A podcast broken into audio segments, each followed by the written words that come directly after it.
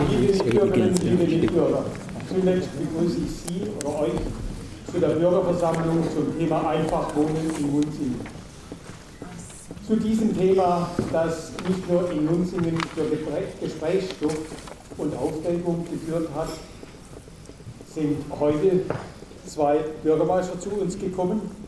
Ich darf den ersten Bürgermeister, Uli von Kirchbach, ebenso den Herrn Bürgermeister für Finanzen und Wohnen, unter anderem auch den Herrn Breiter, recht herzlich begrüßen.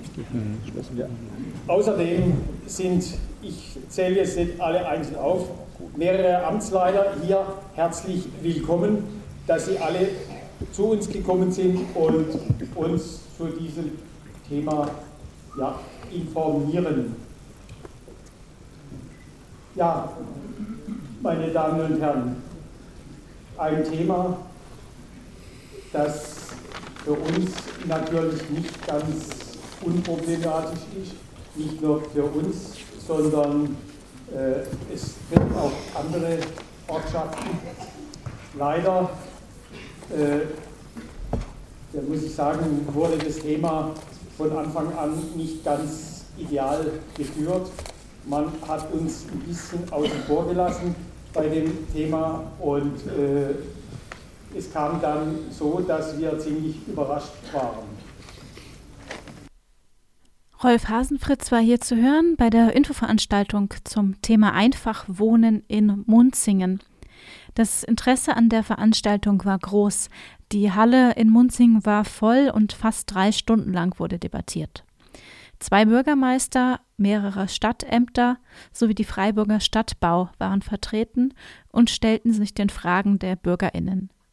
Bürgermeister Ulrich von Kirchbach räumte ein, dass die Informationspolitik der Stadt nicht optimal lief und entschuldigte sich dafür. Mit der Veranstaltung wolle man nun die Bürgerinnen mehr mit einbeziehen. Zunächst hören wir Magdalena Czablewska von der Freiburger Stadtbau. Und äh, wir ähm möchten an dieser Stelle äh, Wohnungsbau entwickeln, gemeinsam mit äh, der Verwaltung, gemeinsam aber auch mit Ihnen. Und selbstverständlich ist auch uns wichtig, da steht es auf den Plakaten auch, die Geschossigkeit ist wichtig, aber auch die Maßstäblichkeit, die zum Ort passt. Sie sehen hier eine Holzbauweise, die in modularer Form äh, entwickelt wurde. Entwickelt wurde das Ganze von dem Ingenieur Sobeck aus Stuttgart wurde mehrfach prämiert, hat auch Architekturpreise bekommen.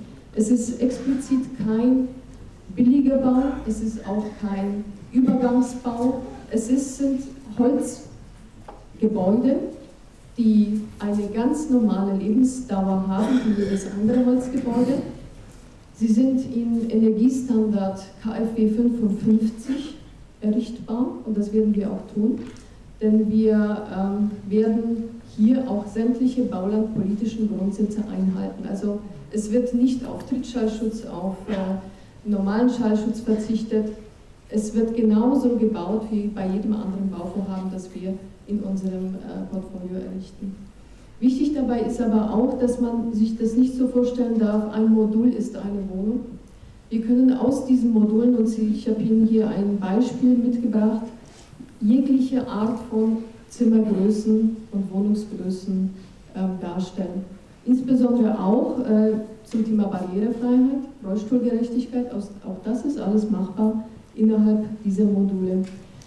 Ähm, diese 40 bis 45 Wohnungen, die dort entstehen sollen, haben einen Mix aus ein bis fünf Zimmerwohnungen. Das heißt, es wird eine Handvoll von kleinen Wohnungen geben, aber das Grand und der Schwerpunkt liegt auf Familienwohnungen. Fünf-Zimmerwohnungen aber auch, weil es für diese großen Familien auch entsprechenden Bedarf gibt, ähm, auf dem Markt, aber auch äh, bei den Bedarfsgruppen, die wir versorgen. Sie sehen hier, ähm, die Module werden vorgefertigt, vorproduziert, fast zu 100 Prozent. Dadurch kann man die Bauzeit und die Emissionen, die von einer Baustelle ein, äh, ausgehen, also die Behinderung durch Baustellenverkehr, es lässt sich schnell montieren. In sechs bis acht Wochen sind die Module aufgestellt. Die Erschließungen werden über Laubengänge organisiert, die bewachsen äh, sein können.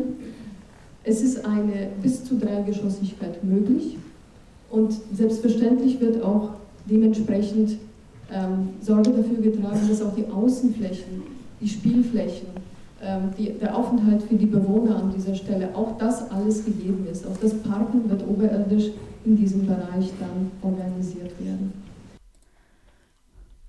Einige Äußerungen sorgten für Überraschung.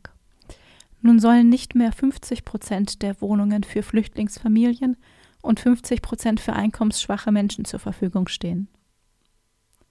Zwölf Wohnungen sind nun für Flüchtlingsfamilien vorgesehen.